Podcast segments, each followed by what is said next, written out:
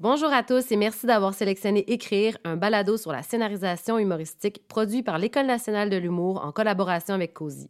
Cette deuxième saison de huit épisodes a été enregistrée en mai 2021. Cette série a été rendue possible grâce à la contribution de Netflix. Dans cet épisode, Patrick Huard nous explique que c'est avec la série Taxi 22 qu'il s'est le plus développé comme scénariste. Celui qui croit que le secret pour arriver à une version finale d'un bon scénario est d'en écrire plusieurs, nous partage pourquoi il aime tant se questionner et se faire questionner par les autres. L'homme derrière les longs métrages Bon Cop, Bad Cop 1 et 2 valorise l'apport de l'équipe de production pour améliorer le scénario. Bonne écoute! Donc, ton parcours, on reprend parcours. D'où ça, d'où ça part, tout ça? La scénarisation comme telle est arrivée un peu par accident, par nécessité. J'ai toujours su que je, je ferais du cinéma, entre autres, que je réaliserais des films, donc que j'écrirais aussi. Mais c'était pas si clair. Puis au début, ça a commencé simplement dans les films dans lesquels j'ai joué, euh, des comédies, puis amener de l'eau au moulin de par mes connaissances en humour, de dire peut-être que euh, si on faisait ça comme ça, puis là, une petite scène ici, puis là, des fois, refaire une scène au complet avec le réalisateur, dire on la refait dessus, puis là, toute la réécrire on the, on the fly. Euh, puis tout refaire ça, comme entre autres dans les Boys mettons, euh, toute, la visite du condo, là, dans l'ouverture du film. Euh, Louis Saya et moi, on a écrit ça à l'heure du lunch en arrière du napperon. De, on a tout bonifié la scène, puis tout ça. Fait que ça a commencé comme ça, puis c'est arrivé vraiment de façon beaucoup plus concrète là, avec Taxi 22. C'est là où vraiment là, j'ai commencé à jouer avec les structures, puis avec les affaires, puis tout ça ce qui m'a amené éventuellement à Bon Cop, Bad Cop, entre autres. Euh, mais ça a commencé comme ça. Mais là, on parle de scénarisation, de long métrage. Ouais, et, de série télé. Mais l'écriture en soi fait partie quand même de ta réalité depuis tout jeune, de, en fait. Depuis toujours. Tu as toujours créé des personnages. J'ai commencé à écrire, j'avais 15 ans. Euh, puis tu as, raison, tu sais, euh, un, un, spectacle d'humour aussi, ça se scénarise, tu sais, dans le sens où ça se structure, etc. Euh, j'ai tout le temps eu des shows, d'ailleurs, qui, étaient un petit peu plus théâtrales, c'est-à-dire qu'ils ont une structure narrative euh, avec un début, un milieu, une fin. Ça a commencé plus clairement à mon deuxième show, Face à Face, où qui était comme une espèce de, bilan de vie. Donc, euh, c'était plus théâtral. Fait qu'il y a toujours eu ça. Puis à l'intérieur même des numéros aussi, j'ai tout le temps eu... Moi, une ligne, un punch, c'est pas très ma façon d'écrire, c'est plus hybride que ça. Je m'en vais quelque part, il y a un point de vue, il y a un angle. J'ai une histoire que je veux raconter au monde, je veux leur faire vivre des émotions aussi. Fait que mon écriture a toujours été empreinte de ça, mais en collégialité, parce qu'on écrit en humour. Euh, Dieu merci, euh, on, est à peu près les seuls euh, en scénarisation qui ont l'humilité de travailler en groupe d'aller chercher des gens meilleurs que nous dans les dialogues, dans la structure, dans les personnages, etc. Pour les shows, même chose. Je pensais jamais mettre humoriste et humilité dans la même phrase, mais là, je le vérifie parce que je travaille avec des gens aussi qui sont en drame. Et c'est la grosse faiblesse de la scénarisation québécoise. Sais, en drame, c'est une personne qui écrit euh, 10 épisodes de télé la première saison, ça va, tu as 9 ans pour l'écrire. La deuxième, tu as 4 mois. Tu as 4 mois, puis euh, c'est l'équivalent de 5 longs métrages. C'est ridicule. C'est pas. Euh... D'ailleurs, j'aimerais qu'on règle une affaire. sais, vraiment. Quand on parle de télé et de cinéma, nous ne sommes pas des auteurs. On est des scénaristes. Parce que si on était des auteurs, nos scénarios n'auraient pas besoin d'être tournés. Ils seraient reliés en cuir, puis on en vendrait des centaines de milliers de copies en librairie. C'est pas le cas. L'œuvre, c'est le film. L'œuvre, c'est la série. Et dans le fond, le scénariste, c'est l'architecte de ça. Le réalisateur, c'est l'ingénieur, mettons, quand il oublie pas ses caméras. Puis... Puis après ça, tout le monde a des jobs connexes. Mais c'est un peu ça, la structure. Fait un scénario, là, c'est un, un plan, c'est un blueprint de ce qu'on va faire. C'est pas l'œuvre. L'œuvre, c'est ce que tout le monde va en faire. C'est quand ça va prendre le, 3D. je me rappelle quand j'étais jeune, les petits livres là, que tu ouvrais, qui étaient comme des pop-up. Ben, ton scénario, c'est ça. Là, tu travailles tout seul sur ton écran, puis il est flat. puis il n'existe pas. C'est juste des lignes, il n'existe pas. Puis là, à un moment donné, il prend de la dimension, puis il prend de la profondeur. Puis il y a plein de gens qui vont se mêler de ton scénario, puis qui vont le rendre meilleur, qui vont, qui vont trouver dans ton corps et de sable une place pour aller jouer avec, sais. Puis mettre à profit leur créativité, puis l'amener là. Puis je sais qu'il y a beaucoup de scénaristes, des fois, qui sont comme un peu frustrés parce qu'ils disent le réalisateur n'a pas fait le film que je voulais. Puis là, ils se disent moi, je vais réaliser mes films comme ça, ça va être comme, comme je veux. Même les films que tu vas réaliser, ils seront pas comme tu veux. Ça sera jamais comme tu veux. Ça sera jamais comme tu avais dans la tête. Dieu merci. Parce que sinon, ça serait vraiment plate. tu sais. C'est la différence pour moi entre. euh, la plus grosse industrie présentement euh, visuelle, c'est le jeu vidéo. C'est ça qui fait les plus gros box-office présentement. Puis tout le monde dit, ah, ça s'est tellement amélioré, les cinématiques. Là. Tu sais, entre, entre les tableaux, il y a des cinématiques d'histoire avec euh, des bonhommes qui bougent de même avec, tu sais. C'est tellement pas bon, là, les cinématiques. c'est tellement poche. Parce que c'est exactement comme dans la tête d'une personne. C'est pour ça que c'est pas bon. C'est bon quand c'est des centaines de têtes ensemble qui ont parti du scénario pour raconter une histoire, tu sais. Ça, c'est un. Fait qu'on n'est pas des auteurs, on est des scénaristes. Sur scène, c'est différent. Il peut y avoir des auteurs sur scène. Yvon Deschamps est un auteur. A écrit quelque chose qui s'inscrit dans une œuvre, dans le temps, qui a une évolution dans l'œuvre complète, qui peut être relue, qui peut être réinterprétée. Fait que ça peut arriver. Mais en cinéma, pas en télé, on est des scénaristes. Puis il faut aussi être conscient que quand on écrit notre scénario, c'est pas juste une histoire. C'est un plan de travail. Les gens vont s'en servir. Fait que c'est cool ton histoire, mais il faut aussi que tes infos importantes soient limpides pour que la personne qui travaille au costume en lisant ton scénario voit des costumes, voit des couleurs, voit une époque, voit des personnages. Tout ça parle. C'est- très différent comme écriture que le côté plus linéaire du stand-up, mettons. Parce que là, tu as des couches, tu plein, plein de couches.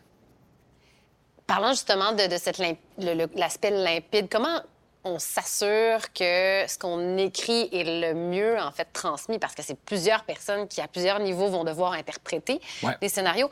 Tu travailles comment dans cette euh, dans cette assiduité là pour t'assurer que ce que tu écris rend vraiment hommage si tu veux à, à ce que tu veux euh, transmettre? Je- pour moi, il n'y a pas de secret, c'est des versions. Donc, comme je suis pas assez intelligent pour faire tout ça d'une shot, je le fais en plusieurs couches. Fait que je vais commencer. Ma première version de scénario va être strictement euh, drivée par l'histoire. C'est l'histoire, l'histoire, l'histoire, l'histoire, l'histoire. Il n'y a rien d'autre qui compte. Pas de père, pas de mère. C'est l'histoire qui compte. S'il faut que ce personnage-là meure à la douzième page parce que c'est bon pour l'histoire, so be it. Puis tu sais, c'est l'histoire, l'histoire, l'histoire. Puis je me censure pas, puis je m'en vais là, tu sais, puis je raconte, puis je structure mon histoire. Après, là, là, je la questionne à plein de niveaux. Au niveau de sa structure elle-même, au niveau de la force des personnages, au niveau d'un paquet d'affaires. Puis après, il y a un autre 5, 6 versions qui prennent tout autant de temps, qui là sont une partie de la job qui me rend fier, qui est pour moi ce que j'appelle, c'est là que tu tombes dans le craft, qui, qui est plus euh, nécessairement juste artistique, c'est artisanal. Là, je vais, regarder chacune des didascalies pour m'assurer que, quand, tu la, lis, c'est fluide, c'est pas embêtant, parce que c'est un outil qui va servir à financer le film aussi. Il va servir à faire le film, mais il va servir à financer le film. Des fois, j'ai deux versions. Des fois, j'ai la version qu'on va, pour les initiés qui comprennent comment travailler avec le scénario. Puis des fois, j'ai une version pour le diffuseur ou pour les, institutions financières pour enlever ça des jambes pour que ça se lise un petit peu plus comme un, roman. Un petit peu plus comme une histoire. Mais j'essaie de créer des images quand même efficaces pour que les gens soient capables de se faire une version de ce film-là dans leur tête. D'ailleurs, c'est un peu le but parce que Là, je parle d'un film, mais met- mettons, je continue l'exemple avec un film. Si on est 50, 60, 75, 80 qui vont travailler sur le film, idéalement, on a 80 films dans nos têtes, puis on, on met tout ça ensemble. On espère que celui Juste qui va pour- finir on va être bon. 80 personnes à- à- dans tous les départements. On parle autant des costumes que de la caméra. Pas 80 personnes qui lisent le scénario, puis qui commandent, puis qui se mêlent du contenu. Ah non, pas. Ils vont pas s'en mêler avant, mais ils vont tous le lire, puis ils vont tous l'interpréter. c'est très particulier hein, quand, on, quand, on, quand, on, fait du cinéma ou de la télé. Euh, moi, je viens de la musique classique. J'ai étudié en musique classique quand j'étais jeune, de la deuxième année jusqu'en secondaire 3. Puis il y a beaucoup de parallèles. C'est-à-dire que c'est comme si c'était une partition, puis tout le monde va la lire, puis va la jouer, va l'interpréter, puis c'est ensemble que ça va donner une symphonie. Tu comprends? Oui. Euh, mais tout le monde va faire ça. Fait qu'il faut que ta partition elle, elle ait de la texture, puis tout ça. Mais il y a un paquet de mythes auxquels je ne crois pas. Tu sais, as dit le mot inspiration, là, quelquefois. Je crois pas à ça, l'inspiration. Moi, il y a deux affaires qui m'inspirent, mes deadlines puis la fin du mois. Je suis un professionnel. Je suis pas...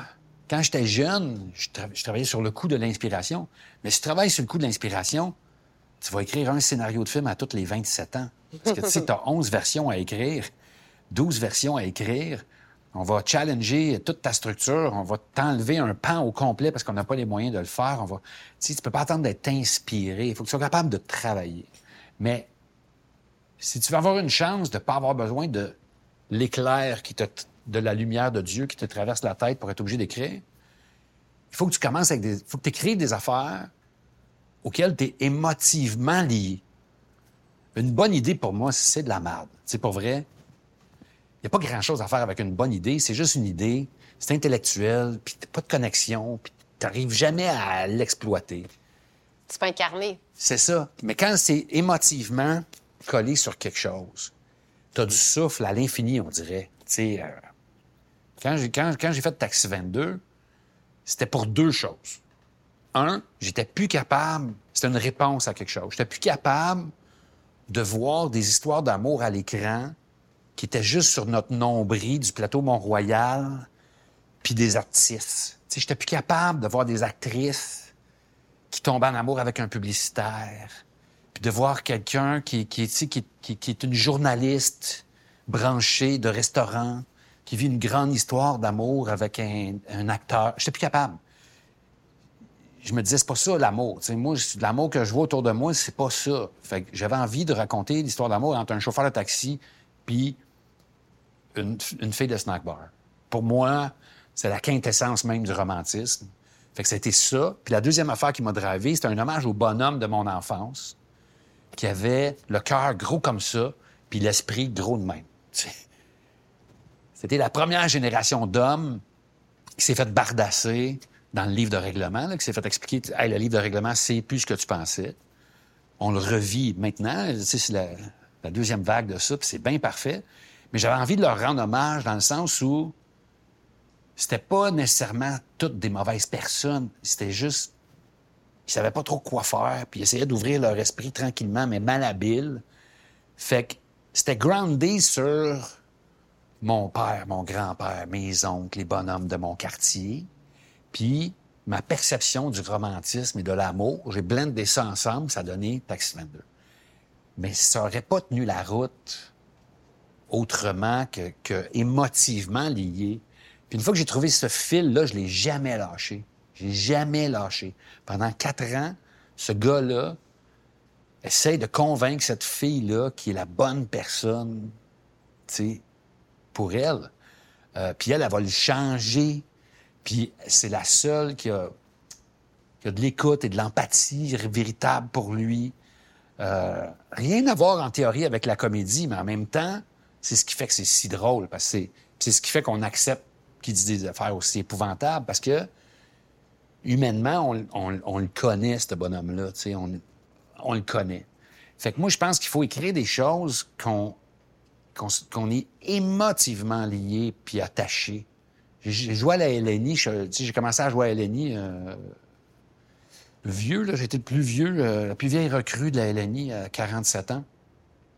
Puis ça me fascinait. J'ai appris beaucoup sur l'écriture parce que là, c'est de l'écriture en direct. J'étais fasciné d'être sur le banc puis de dire c'est fou comme chaque fois que ça part sur un bon flash, l'impro part sur les chapeaux de roue, la folie.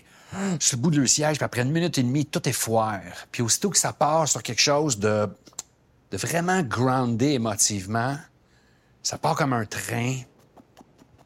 Et à la fin, le plafond veut sauter. Ben Louis Morissette disait justement pas plus tard qu'hier, le conseil que je donne aux jeunes scénaristes, c'est de commencer à écrire avec quelque chose qu'ils connaissent, qui, est proche d'eux. Mhm. Une émotion euh, une inspiration euh, d'une réalité qui est présente. Est-ce que tu es d'accord avec ça? Complètement. Euh, ça, c'est l'autre affaire à laquelle tu es condamné si, si tu veux écrire. C'est tu vas être un.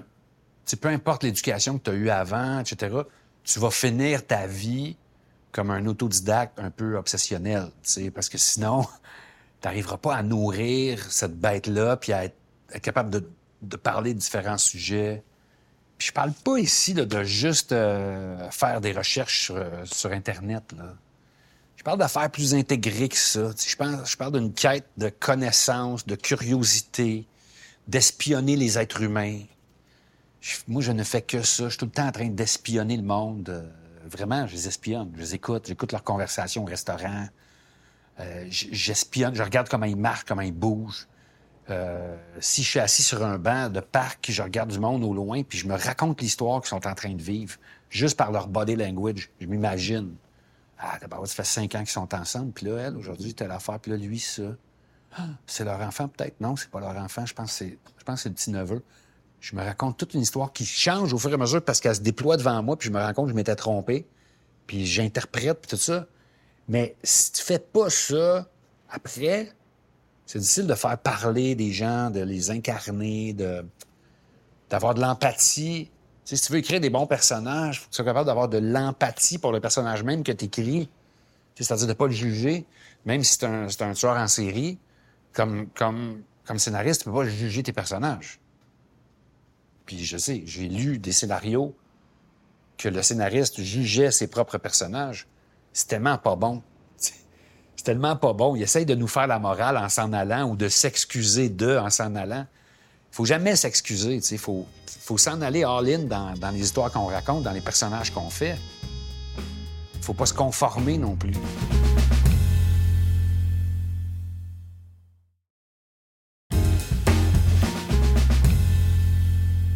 J'aimerais ça rentrer un peu dans ton intimité au quotidien. Quand je dis intimité, là, j'ai une limite à ce que je veux savoir.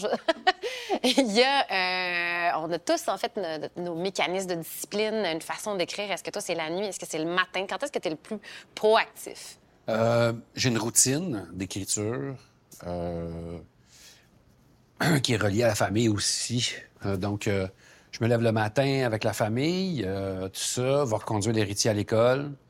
Puis après, je reviens, me fais un café, procrastine jusqu'à 9, 9 moins quart. Puis là, j'écris un bloc de 3 heures. Puis c'est 3 heures. Tac. Puis après, peu importe où je suis rendu après 3 heures, je prends des notes où je suis rendu dans ma tête, je ferme tout ça. Puis là, je vais manger 45 minutes. Je reviens, je fais un autre bloc de 3 heures, la journée est finie.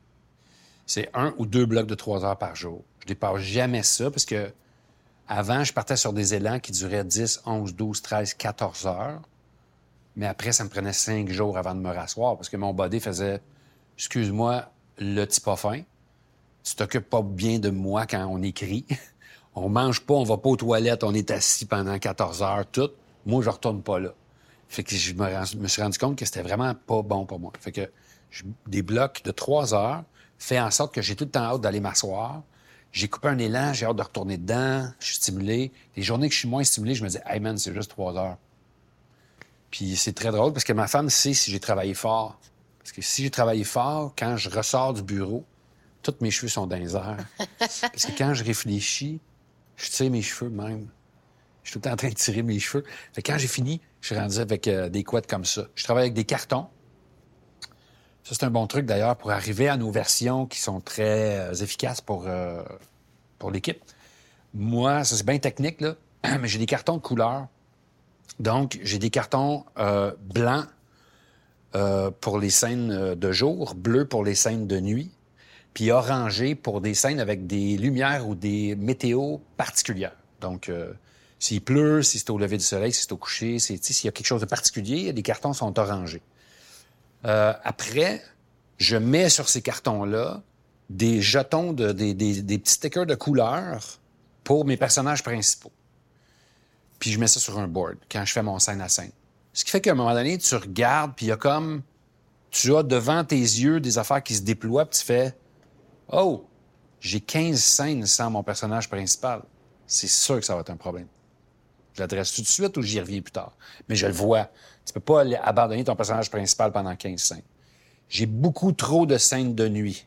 Je suis prête à vivre ça. Ça va me coûter des journées de tournage à la fin parce que la nuit coûte plus cher à tourner que le jour. C'est juste, c'est dans ma tête. Puis là, je le vois se déployer. Puis à un moment donné, ben, ça permet de créer un équilibre puis de dire, ça, ça a de l'allure, ça, ça se tient, c'est la vibe que je veux. Je veux que pendant cinq jours consécutifs, ce soit la nuit, ça va créer cette ambiance-là, mais je, je sais ce que je suis en train de faire. Fait que je travaille avec ces cartons-là. Puis avant de dialoguer, là, je fais beaucoup de versions de cartons, de vire de bord, de remets là. Puis là, quand j'aime ma structure, ben là, je vais dialoguer. Puis je travaille avec quelqu'un en général qui va me challenger tout le long de mon processus d'écriture. la même personne souvent? La même personne, oui. Ça m'est arrivé souvent de travailler avec, entre autres, Valérie Bougrand-Champagne. Elle va, elle va relire mes scènes à scène, mes différentes étapes de scénario. Puis là, on va passer des sessions de travail ensemble où elle va juste me poser des questions. En fait, donc, tu travailles beaucoup en collaboration avec des gens pour bonifier ton écriture, bonifier le, projet. En fait, est-ce que c'est important d'avoir des gens qui, qui, te relisent, des gens qui collaborent, qui critiquent, qui commentent? Absolument. Absolument. Euh, D'ailleurs, je fais plein de sessions de lecture euh, avec les gens qui vont travailler sur, le film. Je m'installe avec un pad de notes, j'écoute, j'écris tout ce qu'ils me disent, même ce que je trouve qu'il n'y a pas d'allure. J'écris tout. Puis je vais jamais m'obstiner avec eux. Je vais jamais argumenter avec eux quand ils me donnent leurs notes, quand ils me disent ça c'est trop, si, ça c'est pas de même, ça j'ai pas aimé ça, ça j'étais là. Je vais jamais argumenter, leur expliquer pourquoi quelque chose est là, puis ça, parce que je veux pas parasiter les commentaires qu'ils ont. Moi, je tiens pour acquis que ces gens-là, même les producteurs, etc., c'est pas des professionnels de la scénarisation. Donc, ils n'ont pas les remèdes aux problèmes qui sont là. Mais ils sont capables, sans le savoir, d'identifier des problèmes. Puis moi, après trois, quatre, cinq sessions, il y a des affaires qui reviennent. Là, tu fais, les affaires qui reviennent, faut s'en occuper. Si ça revient dans différents mots par différentes personnes qui connaissent pas ça, il y a clairement un problème. Donc, faut que je règle ces problèmes-là. Ça, ça demande beaucoup d'humilité, c'est difficile.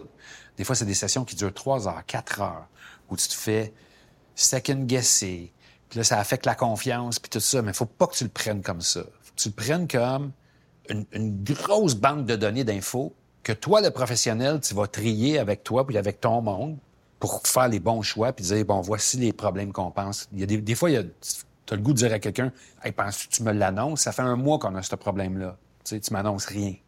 Puis des fois, les gens vont dire, tu devrais changer ça à la scène 14. Faut pas que tu écoutes ça. Des fois, ils disent, tu devrais changer ça à la scène 14 parce que ton problème, il est à la scène 15. Puis ils savent pas pourquoi il y a quelque chose qui ils pensent que ça devrait être à 14. C'est à toi à faire le tri de tout ça. Fait que moi, j'ai, mettons, une Valérie Beaugrand-Champagne, qui est ma script éditrice, qui va me bouncer. Après, si je prends l'exemple sur euh, Bon Cop 2, par exemple, bien là, tous mes dialogues en anglais sont repassés par mon chum Adam Peddle à Toronto, qui est un auteur de théâtre, puis de télé, puis de tout ça. Puis en plus, il me fait des suggestions, même en français, ce qui est bilingue, mais il, est en charge des, des dialogues en anglais. Puis il est en charge de mes sous-titres anglophones. Puis après ça, j'ai des amis humoristes à qui j'envoie le scénario, puis je fais shoot. C'est des affaires, des idées, des patentes, des lignes, des affaires. Je prends tout. Fait que là, il y en a qui me suggèrent des choses. Des fois, je prends des choses, je viens pimenter ça. Pour moi, là, ça, c'est de l'assaisonnement. C'est des épices que tu viens mettre sur le scénario.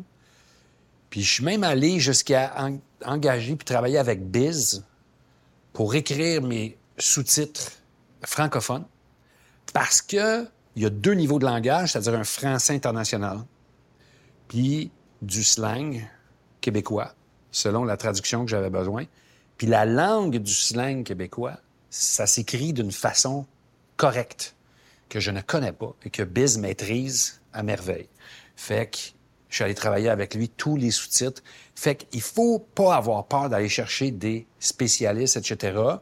Puis quand j'ai des personnages féminins dans mes scénarios, je m'assure que des scénaristes féminines lisent les scénarios puis me donnent des commentaires. Je fais des étapes de lecture avec les acteurs, les filme, je les enregistre pour voir comment ça sonne. Puis là, des fois, il y a un acteur ou une actrice qui fait Oh, la musique que j'avais écrite, ça connecte pas, fait que je vais écrire une autre musique. Parce que c'est le défaut principal des scénarios, je dirais. C'est que tout le monde parle comme le scénariste. Puis il faut que tu arrives à faire parler tes personnages comme tes personnages. Donc, ils aient leur vocabulaire, leur lexique, leur longueur de phrase, leurs affaires. C'est bien important. Pour moi, ça, c'est bien important. Fait qu'il faut pas avoir peur d'aller chercher des spécialistes dans tout. Moi, c'est ça que je fais. Puis s'ils sont bons comme d'habitude, je mets mon nom en gros au début, puis sinon, je le mets en petit à la fin. C'est mon truc. Ou tu l'enlèves, tout simplement. Alors, il y a les gens, évidemment, avec qui on a ces connexions-là. Euh, on a nos, des, des, des, proches, une garde euh, rapprochée, en fait, de gens qui, euh, qui sont, j'imagine, ceux qui. Oui, des fois, ça change selon le projet aussi. Il faut pas avoir peur de ça non plus. C'est, pour moi, là, c'est le projet, le projet, le projet, le projet. L'histoire, l'histoire, l'histoire, l'histoire. Fait que ça se peut que mon prochain scénario, c'est pas avec Valérie Beaugrand-Champagne qu'il faut que je le travaille. C'est avec quelqu'un d'autre. Que sa force, c'est X. Ah, je pense que ce serait mieux de travailler avec Luc Dion, celui-là. Je vais appeler Valérie, il va dire ah, ça serait pas toi, je travaille avec Luc. Il y a aussi un autre palier. Il y a évidemment l'industrie. Ouais. Euh, les institutions qui. Euh, bon, l'étape de financement, évidemment. Ça, c'est une, autre, c'est une autre approche, c'est une autre dynamique quand on reçoit les critiques, les commentaires. C'est pas une autre approche ou une autre dynamique. Euh, ça existe depuis toujours. Shakespeare écrivait pour les, la royauté. Mozart se faisait commander des affaires pour euh, entertainer la cour. Les gens qui ont du cash veulent se servir de la créativité pour créer des événements et plus de cash, mais ils savent pas comment faire. Puis les créatifs ont besoin de moyens pour aller au bout de leur folie. C'est comme un mariage obligé. On est fait pour s'entendre, même si on est deux univers complètement différents. Fait que ça a toujours été ça, ce sera toujours ça, ça va toujours être ça. Ça, c'est pas compliqué, là. C'est normal. Même quelqu'un qui est multimillionnaire, dit, je vais faire un film, il va juste en faire deux, là, tu sais. S'il fait pas un hit tout de suite, il fait faillite, tout est fini. Ça demande trop de moyens pour aller au bout de ses affaires. Denis Villeneuve, là, il peut pas financer ses propres films. Là. je veux dire, il fera pas Blade Runner 3 avec l'argent qu'il a fait dans les dernières années, même s'il en a fait beaucoup. Fait que, tu sais, tout est proportionnel, c'est normal. Il faut travailler avec ces gens-là. Ce qu'il faut faire attention, c'est de pas les laisser nous conformer. Ils vont tout faire pour nous conformer. Le milieu corporatif, dans sa nature même profonde, enlève les individus. La bête en soi, corporative, veut te conformer pour que ça se comptabilise, pour que ça se fiscalise, pour que ça se prévoit, pour que ça s'organise. Fait que nous, notre job, c'est de pas faire ça. C'est de pas se laisser aspirer dans cette affaire-là. Il faut vivre avec la machine, il faut travailler en équipe avec, mais il faut pas se laisser conformer parce qu'elle va gagner. Puis une fois qu'elle va t'avoir conformé, elle va te jeter au vidange parce qu'elle va te trouver dolle. Elle va te dire, mon Dieu, t'es donc bien rendu plate. C'est un peu bizarre, mais c'est comme ça. La machine, ce qu'elle veut, c'est ta fougue, c'est tes idées, c'est tes affaires. De toute façon, la machine va t'aimer tant que tu performes, puis que tu livres la marchandise. Excellent rentable. Excellent rentable. Donc, mais rentable, c'est pas juste financier. Ça peut être rentable au niveau de l'image, ça peut être rentable au niveau de la crédibilité, ça peut être rentable au niveau de la passion, parce qu'il y a des gens passionnés là-dedans. Il y en a qui vont dire Hey, on fait pas des gros chiffres avec ça, mais moi, je suis fier de travailler ce show-là, puis je suis fier que ce show-là soit à notre antenne, ou je suis fier d'avoir diffusé ce film-là. Ça existe, aussi. Mais, à partir du moment où ils auront plus ça, ils vont aller chercher la nouvelle patente. Fait que de toute façon, tu es tributaire de tes résultats. Fait qu'assume tes affaires jusqu'à fond la caisse. Parce que tu vas mourir ou vivre avec tes résultats de toute façon. Fait que il y a une différence entre... Ce qui est important de comprendre, par contre, c'est que l'intégrité et le compromis peuvent, peuvent coexister. faut pas penser que parce que tu as fait un compromis, tu es soudainement devenu une guidoune, puis euh, t'as laissé la pureté de l'art faux, complètement faux. C'est pas vrai. Il y a le gros bon sens aussi. Euh, moi, je produis aussi. Fait que des fois, je dois aller voir mes créatifs pour leur dire, il va falloir qu'on fasse des compromis ensemble. Je te raconte pas de la boîte. Là. on peut faire ça, on peut faire ça, on peut faire ça, mais on peut pas faire les trois. On n'est pas capable de le faire. Il faut faire les choix ensemble, puis on va le faire éclairer, puis une fois que c'est fait, On est sur même longueur d'onde, on l'assume, puis on s'en va avec ça. Mais ça va toujours faire partie de la réalité, puis de le relier, de le, de le rejeter, puis de se battre contre l'inexorable, c'est absurde. Cette business-là est un gros fleuve qui descend à pleine pine. Tu as le choix. Tu peux monter à nage le courant d'en face ou descendre à pleine pine toi avec puis essayer de naviguer entre les roches puis t'assurer que tu t'en vas toi où tu veux t'en aller malgré ce fleuve-là qui essaie de t'amener des fois ailleurs. Puis ils vont être bien contents là, si tu as raison à la fin. Puis il y a un paquet d'affaires, là, que je- des petites affaires que je veux vous dire vite, là, que les gens vont essayer de vous convaincre, là, tu sais. Ma mère, elle comprendra pas. Tu sais, là, vous allez vous faire dire ça souvent. Moi, ma réponse maintenant, c'est donc ben conne, ta mère. Parce que la mienne, elle comprend tout ça, là. euh, puis, elle, tu sais, elle, elle a juste une quatrième année, puis elle a commencé à travailler à 14 ans. Puis, elle comprend tout, tout, tout ce que je fais. Fait que ça, là, c'est pas vrai. Le public, ceci, ou notre public, cela, ils connaissent rien de ça. Absolument rien. En fait, moi, que le public me parle, ça fait 30 ans, il m'arrête dans la rue pour me jaser, tout. Je ne sais pas, il est rendu où le public. Ça va vite, ça bouge. Leurs préoccupations, leur, leur, euh, leur situation, leur émotivité, politiquement sont rendus où, socialement, je me fais bardasser tous les jours, tu sais. Tous les jours, je me fais bardasser par le public, qu'est-ce qu'il pense, qu'est-ce qu'il veut. Fait que tout ceux qui vous disent en meeting, sais, le public, faux. Notre public, ou ce public-là, faux. Il n'y a pas des publics, il n'y en a rien qu'un. Le monde. Puis des fois, il y a 0,4% qui est intéressé par ton affaire, puis des fois 36. Mais ce n'est qu'un grand public, parce que tu peux pas faire 4 millions de codes d'écoute avec la voix, puis 1,5 million au box-office pour Mommy de Xavier Dolan, puis que ce soit pas le même monde. Mathématiquement, ça balance pas. C'est le même monde. C'est le même monde. Il y en a qui aiment les films de Xavier Dolan et la voix. Oui, oui, ça existe. C'est ça, le public. Fait que ça, faut arrêter ça. Puis l'autre affaire pour le scénariste qu'il faut laisser jamais personne vous dire une page, une minute. C'est l'affaire la plus stupide au monde. Une page, une minute. Puis il y a tellement de producteurs qui vont vouloir impressionner les jeunes scénaristes en disant Alors, regardez, c'est trop long. 140 pages, c'est 140 minutes. Ça te dit, là. Une page, c'est une minute. Ah oui, une page, c'est une minute? Voyons, ciboire, c'est stupide, là. Si Montréal est assailli, les Québécois se défendent au prix de leur vie. ça dure une minute, ça, mettons, à filmer? Non. Tu sais, ça va coûter 16 millions. Fait que c'est stupide de dire ça. C'est complètement stupide. Chaque projet, chaque affaire a sa texture, puis a ses patentes. Puis quand tu écris pour l'image, il y a des affaires qui sont en superposition. Ce que j'écris, puis ce qui, se dit, c'est. Obligé de l'écrire de même, moi. Mais ça se passe comme ça. Fait que tu peux me dire que ça dure le double du temps, mais une fois que ça, passe à l'écran, les deux se passent en même temps. Les autres, ils peuvent pas voir ça. Fait que laissez pas vous faire dire une page, une minute, c'est stupide, ces clichés-là.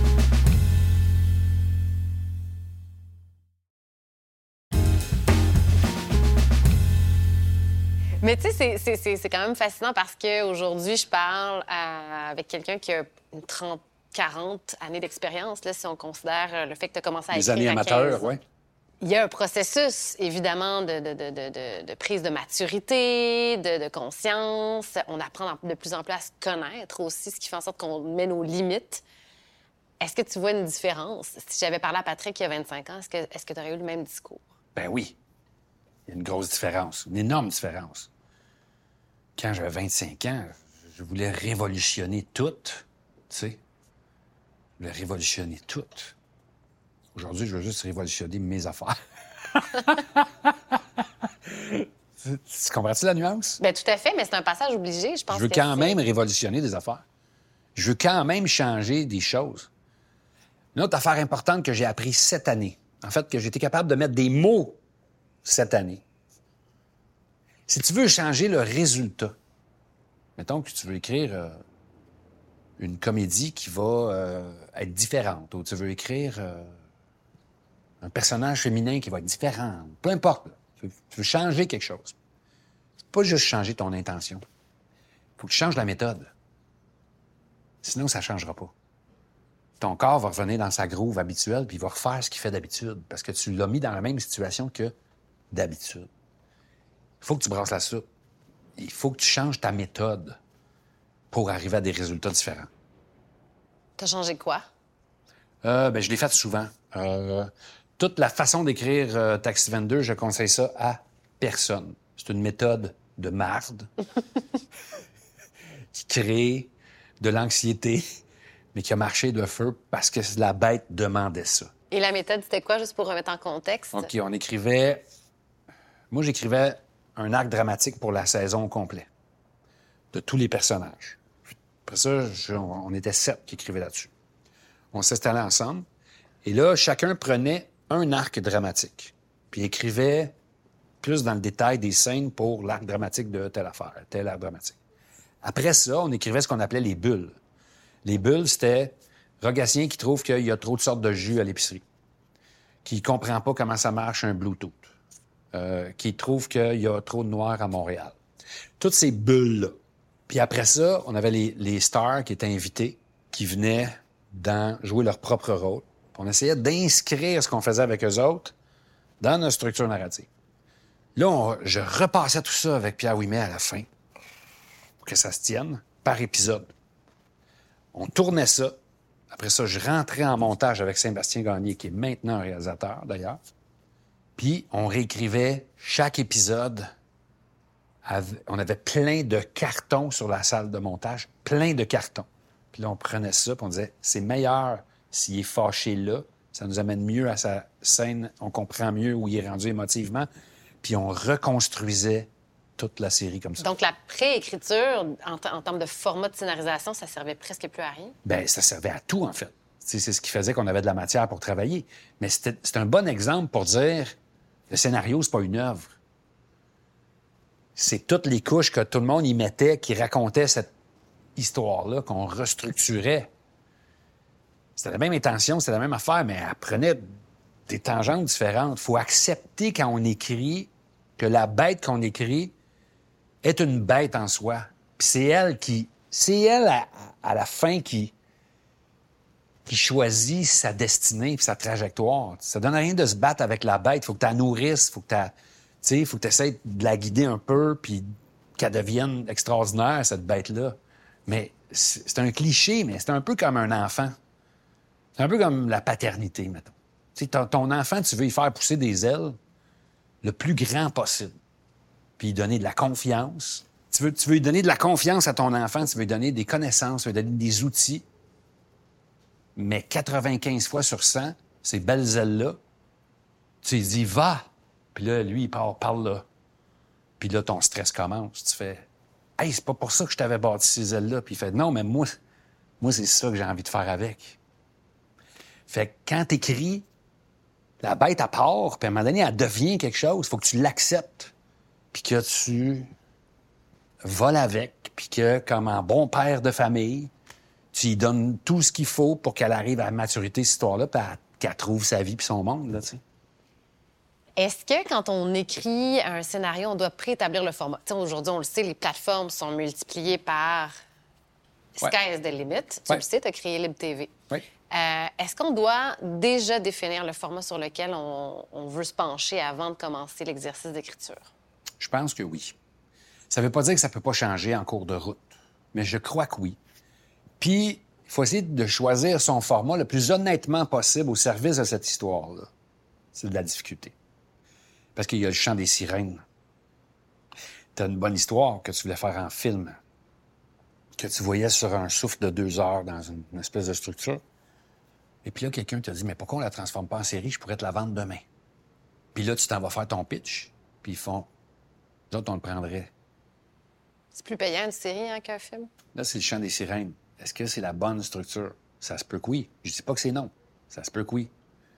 Tu peux même te rendre compte que ça se déploie mieux, puis qu'effectivement, ça peut aller plus en profondeur, puis tu vas avoir un rythme d'écriture différent, puis etc.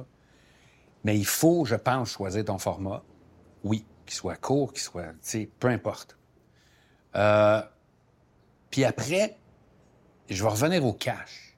Comme créateur, je parle pas comme producteur, comme créateur, il faut pas avoir peur du côté business du show business. Il faut pas avoir peur du packaging de ce qu'on fait. C'est pas l'ennemi de la créativité. le parrain, là, c'est un des plus grands films de l'histoire du cinéma. C'était une commande packagée avec certains des acteurs sur le film qui ont été imposés. Puis ça a donné ça. Fait que c'est pas l'ennemi de la création de packager. Puis moi, je pense que comme créateur, au lieu de se battre avec ça, participe au packaging. Donne à la bête ce qu'elle veut un peu. Donne à la machine. j'avais pensé peut-être à tel acteur ou telle actrice pour telle affaire. Pendant ce temps-là, tu fais, mais j'avais aussi pensé à telle personne pour ça. Si tu, d'emblée, tu donnes et participes au package, le package va t'en donner puis participer avec toi puis va te donner des bottes d'autonomie. Deuxième affaire, comme producteur, c'est important, je vais en parler de ça. Chaque fois que je travaille avec un scénariste ou une scénariste, la première version, pour se rendre jusqu'à la première version finale, il n'y a pas de réalisateur qui s'en mêle. Il n'y a pas de producteur qui s'en mêle. Si tu veux avoir une personne comme une script éditeur, une script éditrice avec toi, c'est un, win partner de travail habituel avec qui tu veux boncer, parfait. Mais je veux que tu te rendes à ta première version de façon complètement autonome pour que quand tout le monde vient te challenger puis veut changer des affaires, tu, le connais assez bien pour être campé en disant ça, tu touches pas ça. Ça, oui, ça, non. Ça, ça, je serais ouvert. Ça, c'est primordial pour telle raison. Tu es capable de défendre et de bien expliquer tes affaires, même si des fois sont écrits de façon malhabile, ils sont quand même assez solides et incarnés pour que tu puisses affronter tout le monde qui va vouloir le changer. Puis l'autre affaire que j'aimerais. Les réalisateurs qui pensent qu'ils savent écrire, là.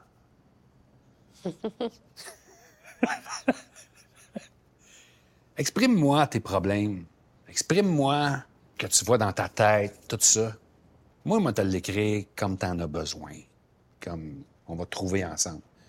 Mais écris pas chez vous le soir puis donnez ça au monde le lendemain pendant que moi, je suis pas là. Ça se fait pas, ça. Puis il y en a plein de, de réals qui pensent qu'ils savent écrire ou savent pas écrire. Puis ils repartent à écrire le scénario. Là, puis, euh, non, non, fais pas ça. Fais pas ça. De toute façon, comme j'ai déjà dit à un réalisateur avec qui je travaillais avec un scénario que j'ai écrit, je dis là, arrête de me demander de réécrire, puis réécris avec ta caméra. T'as une caméra, toi, tu peux écrire avec, là. Tu peux faire des plans, puis des histoires, puis diriger les acteurs, là. Fais ta, fais ta job, là. Puis arrête de me demander à moi de refaire les affaires. C'est là, c'est bon. Interprète-les à ta façon, puis on va vivre avec. Mais ça, il faut protéger ça. Il faut protéger la première version des scénaristes, c'est super important. Puis après, il faut que le scénariste comprenne. Puis soyez présent. Je vous le dis, là, soyez présent. Puis pas euh, envoyer votre scénario, puis une fois que c'est produit, là, bon, ben moi, là, j'abandonne. Non, non, non, non. Be a fucking pain in the ass. Soyez dans un bureau, soyez dans un meeting, Qu'est-ce qui a été changé? Avez-vous besoin que je vous écrive à une autre affaire? Ça, ça marche plus parce qu'il faut changer la location. Je vais vous le faire. Soyez présents, puis vous allez être bien plus heureux. Puis vous n'allez pas, euh, après ça, aller regarder l'affaire puis dire Ils ont toutes défaites. Non, non. Reste impliqué, sois généreux, généreuse, sois là, au service de la prod, au service des créatifs qui sont là. Fais partie de la patente. Le monde va t'adorer. Puis ils vont tout te dire, ils vont t'appeler on avait pensé telle affaire, qu'est-ce que t'en penses? Ah, laisse-moi réfléchir, je pense que j'ai une meilleure idée que ça. faut que tu continues à faire partie du processus jusqu'à la fin du tournage.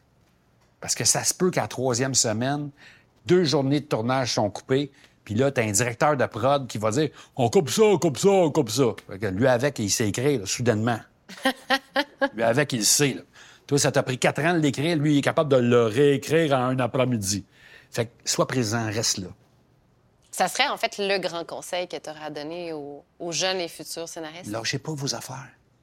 Puis c'est pas vrai que ça bug le monde. C'est pas vrai. On aime ça, les passionnés. On aime ça, le monde qui nous ostine. On aime ça, se faire challenger. On aime ça, travailler, trouver ensemble. C'est ça, la patente. Sinon, on fait chacun nos petits, euh, nos petits films TikTok, puis euh, c'est tout, là. tu comprends? C'est cool, là. J'ai rien contre ça. Mais c'est pas ça qu'on fait. C'est ce qu'on fait est bien plus compliqué que ça, bien plus abstrait que ça bien plus merveilleux que ça. Puis une fois de temps en temps, tu s'assois devant télé, tu t'assois dans une salle de cinéma, puis tu fais tabarouette. Ça, là, c'est bien meilleur que nous autres. C'est bien meilleur que nous autres. seul. Il n'y a personne de nous autres qui est assez bon pour faire ça. Mais tout le monde ensemble, tu sais, on a braillé, on a crié, on s'est pitché des affaires, mais c'était cœur, hein? Merci d'avoir écouté ce balado. Le projet écrit est produit par l'École nationale de l'humour grâce à la contribution financière de Netflix.